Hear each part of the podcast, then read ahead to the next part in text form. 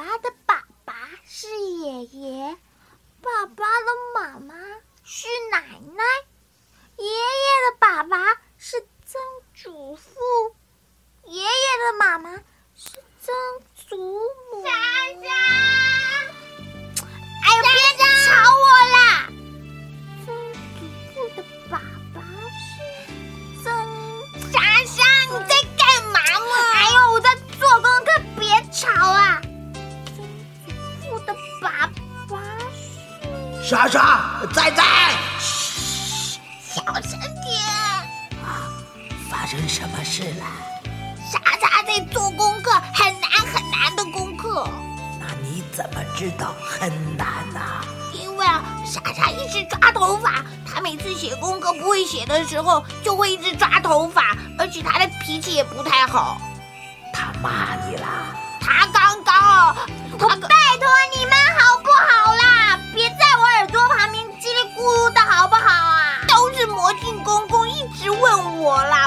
可没有吵你哦。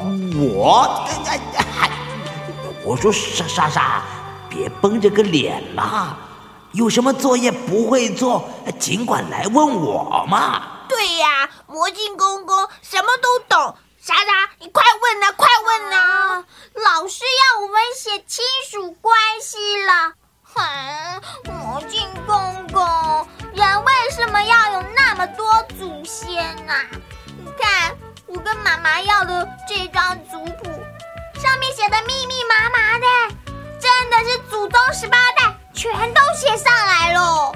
莎莎，你有没有想过，如果没有祖先，你怎么可能来到这个世界上啊？还是可以呀、我爸爸说我是从石头蹦出来的。哎呦，那是爸爸跟你开玩笑的啦。你跟我一样有很多祖先，而且还是一样的哦。那王小明的祖先也跟我们一样吗？怎么会一样呢？他又不是我们家的人。哦，其实啊是一样的哦，只要是中国人就有一样的祖先，因为你们都是炎黄子孙呢。炎黄子孙这是什么意思？什么意？思啊？意思啊是说，中国人都是炎帝和黄帝的后代子孙。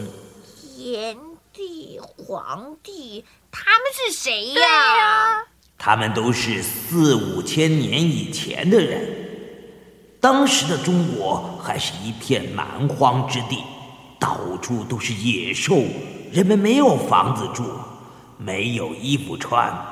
是炎帝和黄帝带领着中国人从原始而野蛮的生活走出来，所以中国人很感谢他们。因此就自称为炎黄子孙，觉得自己做他们的后代是一件很值得骄傲的事。那这么说，炎帝跟黄帝一定很了不起喽？那当然喽，你怎么知道？很简单嘛，因为他们是我们的祖先。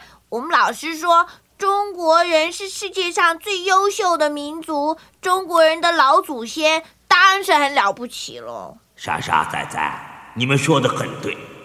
现在我们来听一个有关中国老祖先黄帝的故事。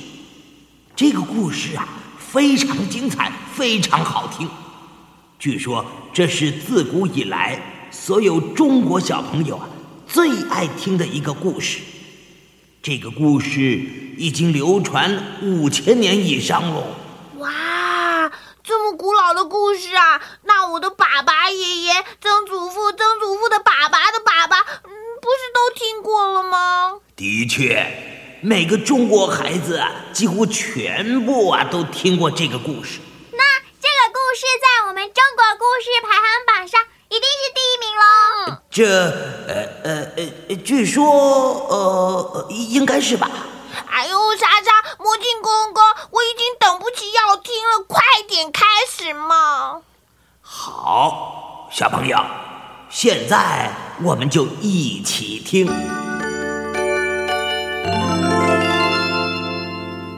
皇帝战蚩尤。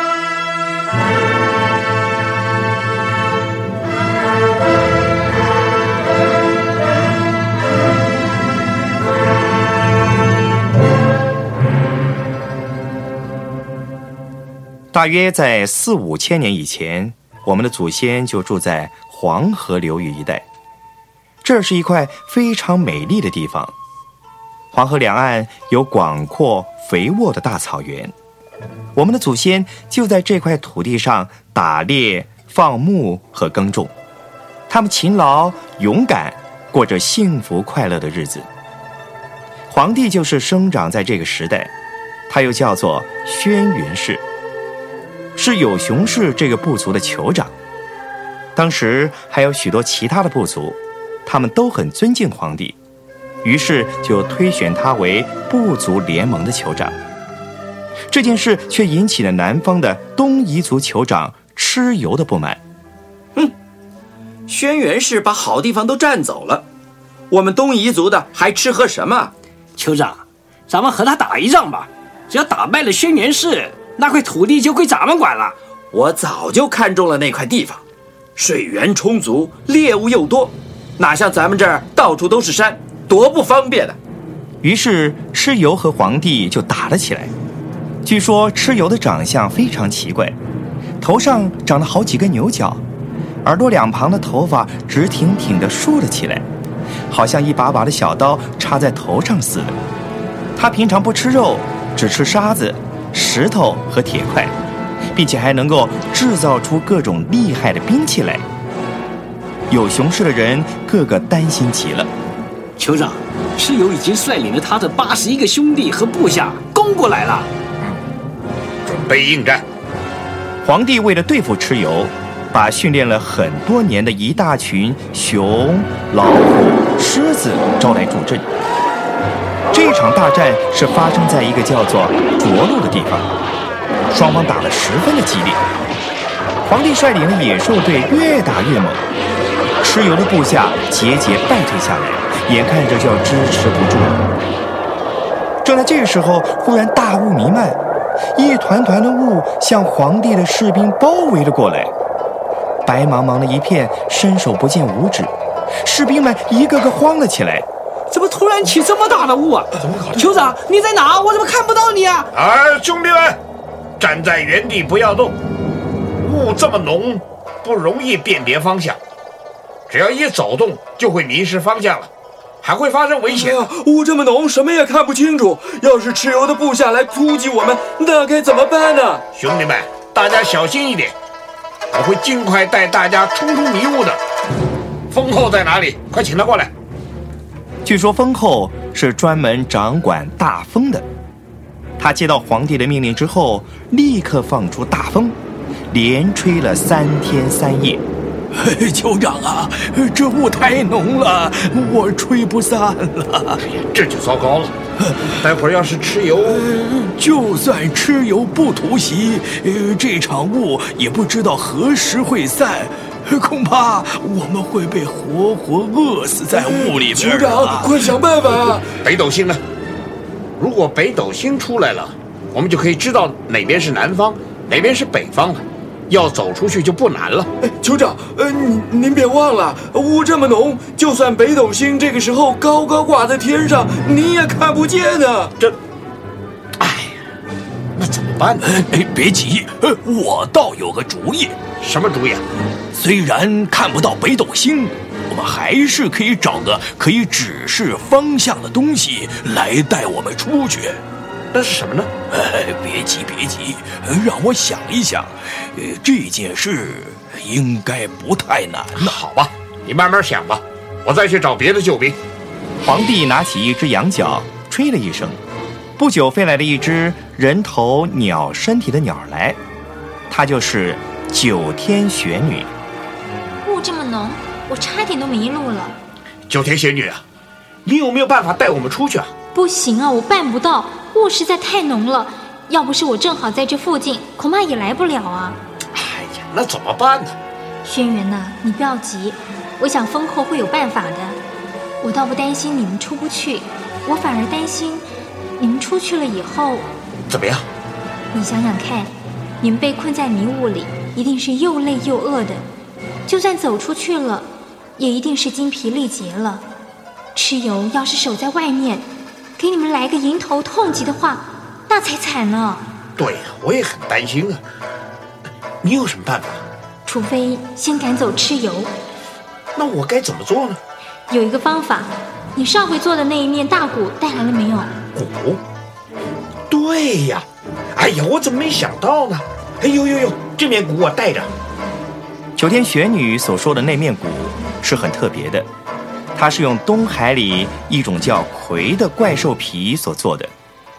葵这种怪兽看起来很像牛，但是它头上没有长角，而且只有一只脚，跳着走路。每当它跳入海里的时候，都会引来大风大雨。它的叫声就像打雷一样，两眼放出闪闪的聚光，好像闪电一样。如果你能用它的皮来做一面鼓，再用一种叫做雷兽的骨头做鼓槌，只要击一下，就会发出惊天动地的声音，几百里以外的人都会听见的。当皇帝找来这面大鼓的时候，凤后已经做好了一辆小战车，车头上还站着一个小人儿。你看，这辆车子，它车头上的小人儿永远指着南方。我们只要跟着他，就不会在迷雾里迷失方向了。太好了，有战鼓，又有这辆指南车，我们再也不怕蚩尤了。说完，皇帝立刻命人击鼓。蚩尤正在庆幸着老天爷帮他的忙，来了这一场大雾的时候。忽然看见前面部队的士兵像是潮水一般的败退下来，哎，怎么回事？听说轩辕氏找了神龙和雷公来助阵，我们抵挡不住了。神龙？我不相信轩辕真的找他来。你们亲眼看见了吗？我们我没看见。蚩尤的部下一个个吓得舌头打结了。听，你听，神龙和雷公来了！不准逃，快回来！害怕的部下想冲破堤防水，跑得又快又急。快跑呀！苏老师来了！你也快走吧，你听听啊！这个时候，蚩尤隐隐约约的也听到了咚咚声，但他好像没听见似的，瞪着两只发红的眼睛，像发了疯似的吼着：“冲上前去，开一只龙角来见我！这这这，快去啊！”蚩尤举起大刀来。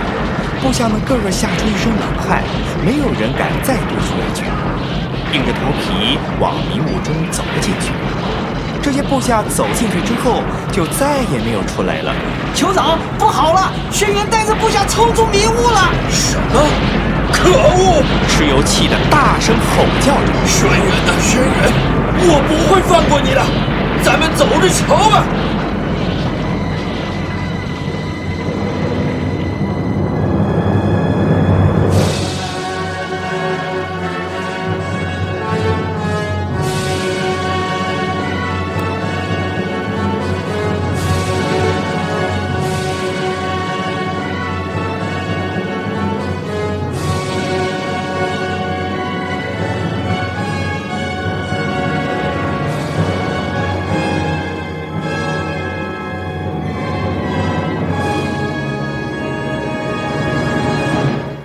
这一仗，皇帝打胜了。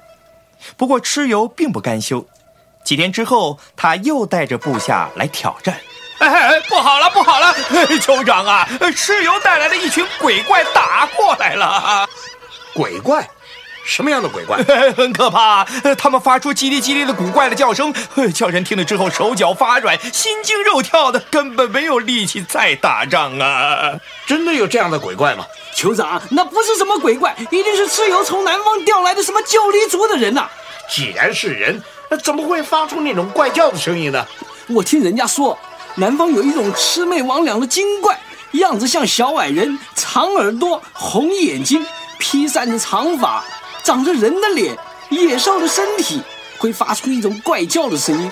只要被这种鬼怪缠上了，人会发疯的，有时候会全身发冷。有的时候又热得像坐在火炉子上，头嗡嗡作响，像要爆炸开来似的。九黎族的人呐，为了对付这种鬼怪，嘴巴里面就叽叽哩哩的念着，学着厉鬼的哭叫，据说真的能驱走这些鬼怪呢。那我们该怎么对付这些九黎族的人呢？九黎族的人呢，最怕龙的叫声，我们可以叫兄弟们学龙叫啊。嗯，对，听说龙的叫声跟牛角吹出来的声音很像。来，我们就吹牛角吧。九黎族的人手里拿着刀，嘴里叽叽滴滴、叽叽滴滴的叫着，仿佛真的有鬼怪附在他们身上似的，个个精神抖擞。突然间，山野里响起一阵阵雄浑低沉的声音，那声音有的时候冲上云霄，有的时候在山谷四处回荡，它是那样的响亮，完全压住了九黎人的叽叽滴滴的声音。进攻！皇帝一声令下，有熊部族的士兵奋勇向前，把九黎族的士兵杀得落荒而逃了。蚩尤损失惨重。一时调配不过来，于是请了夸父族的人当救兵。据说夸父族以前有位酋长走得很快，他曾经和太阳赛跑，结果追上了太阳，还想把太阳背回去当战利品。结果因为离太阳太近了，口渴得厉害，吸干了黄河的水，还是解不了渴。最后啊，在半路上渴死了。酋长啊，夸父族的人太会打仗了，您的野兽部队已经被打败了。酋长，不好了，夸父族的人追过来了，我们的士兵就快挡不住了。别急，别急，让我想想。对付夸父族是不能够和他们比力气的。哎，九天玄女，是你啊！夸父族的人力气太大了，你们不是他们的对手，要打败他们一定要用脑子啊！经过九天玄女的指点，皇帝重新布置阵法。他先让几十名部下去围攻一个夸父族的人，到了紧要关头，再放猛兽去咬他们，这样终于战胜了夸父族了。最后只剩下了蚩尤一个人。酋长，轩辕带领大队人马包围过来了，他是杀不死我的。酋长。你快跑吧！我我不跑，我要和他战到底。一阵阵的鼓声越来越接近了，皇帝的兵马包围住蚩尤，乱箭一根一根的射过来。蚩尤虽然中了好几箭，他仍然奋勇作战，直到最后精疲力尽了，他才倒了下来。据说蚩尤死了以后，流了很多很多的血。沾到血的那一片荒野，突然间，树叶全都变成了红色的，空中也涌起了一道红色的云霞，那形状看起来就像一面旗子。人们说那是蚩尤的战旗，因而叫它蚩尤旗。皇帝打败蚩尤之后，各部族的人都来道谢，他们也愿意和皇帝的部族融合，于是便形成了一个大部族。也就是咱们中华民族，皇帝因此被称为传说中的中华民族的祖先。